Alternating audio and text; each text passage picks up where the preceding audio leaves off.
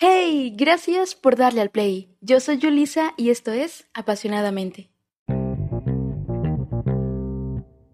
Bienvenidos al episodio final de temporada. Sí, este es el último episodio de la primera temporada. Han sido 30 semanas seguidas publicando un episodio a la semana. Y antes de comenzar con el tema de hoy, quiero decirte gracias por estar aquí. Porque para mí no eres solo un número, y no eres solo una reproducción más. Para mí tú eres alguien que decidió compartir su tiempo conmigo y escucharme. Independientemente de si estás desde el episodio 1 o si te incorporaste después, o si no escuchas todos los episodios porque no conectas con todos o quizá no todos te llaman la atención, gracias. Gracias por compartir tú conmigo y a la vez permitirte escuchar la opinión de alguien más. Dicho esto, para el episodio de hoy habrán dos temas. Bueno, el primero es un tema y decidí hablar de esto para cerrar como los episodios de opiniones.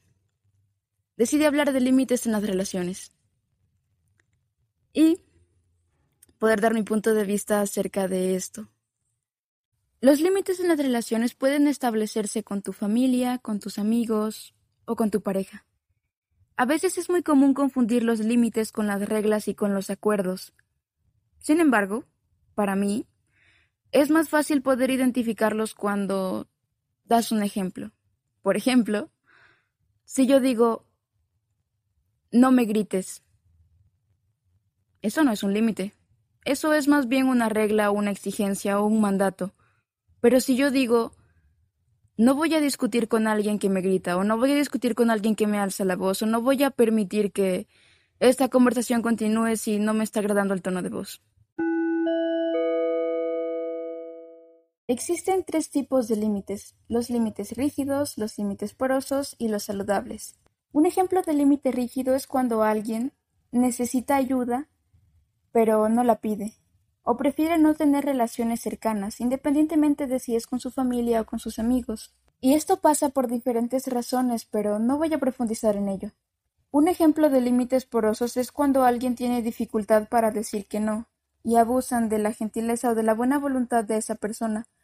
No es lo mismo hacer un favor a que abuses de alguien porque es incapaz de decir no y entonces se llena de responsabilidades y luego no sabe qué hacer. Y un ejemplo de límite saludable podría ser cuando valoramos a la otra persona, cuando valoramos sus opiniones, su perspectiva, y no vamos a insultarla solo porque no estamos de acuerdo con ella. Cuando los límites son saludables, somos capaces de decir que no sin sentir culpa. Adicional a esto, los límites pueden aplicarse en diferentes áreas, como los límites físicos, sexuales, intelectuales, materiales y emocionales. Para hacerlo más breve, solo daré un ejemplo de cada uno. Un ejemplo de límite físico podría ser cuando alguien saluda con un beso en la mejilla, pero a ti no te gusta. O como cuando alguien te toca el hombro solo así de la nada y es como, ¿por qué me estás tocando? Ejemplo de límite sexual. Bueno, esto está bastante claro. Las relaciones sexuales se tienen bajo consentimiento.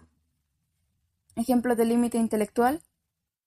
Cuando das tu opinión expresas una idea y no tratas de imponerle esa idea a alguien más o, o ese alguien no trata de imponerte su ideología. Ejemplo de límite material podría ser cuando yo tengo algo, por ejemplo un par de audífonos, y alguien me los pide, pero yo no quiero prestárselos. Y eso está bien, porque yo no lo veo como egoísmo, sino como que quieres cuidar tus cosas. Un ejemplo de límite emocional saludable sería cuando tú compartes algo con alguien, algo personal, el cómo te sientes, y esa persona no critica y no juzga lo que tú le estás diciendo, no está menospreciando o invalidando el cómo te sientes o tus emociones. Y ahora la pregunta más importante. ¿Por qué nos cuesta establecer límites? O bueno, la mayoría de las personas.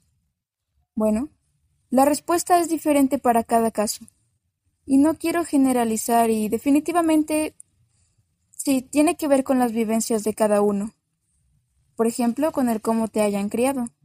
Y eso podría ser un reflejo del cómo seas ahora, pero no exactamente, como digo, con todos es distinto, porque habrá quien diga, no, no tiene que ver la infancia o no tiene que ver esto o lo otro. Así que existen muchos factores. Y bueno, en conclusión, los límites están enfocados en lo que tú vas a hacer para cuidarte, y no en lo que alguien más debe hacer o dejar de hacer. Porque los límites no son reglas que tú impones a alguien más. Espero haberlo explicado de una forma en la que se haya entendido y haberte aportado algo. Y, sin nada más que añadir, solo queda por decir te mando un abrazo y hasta la próxima.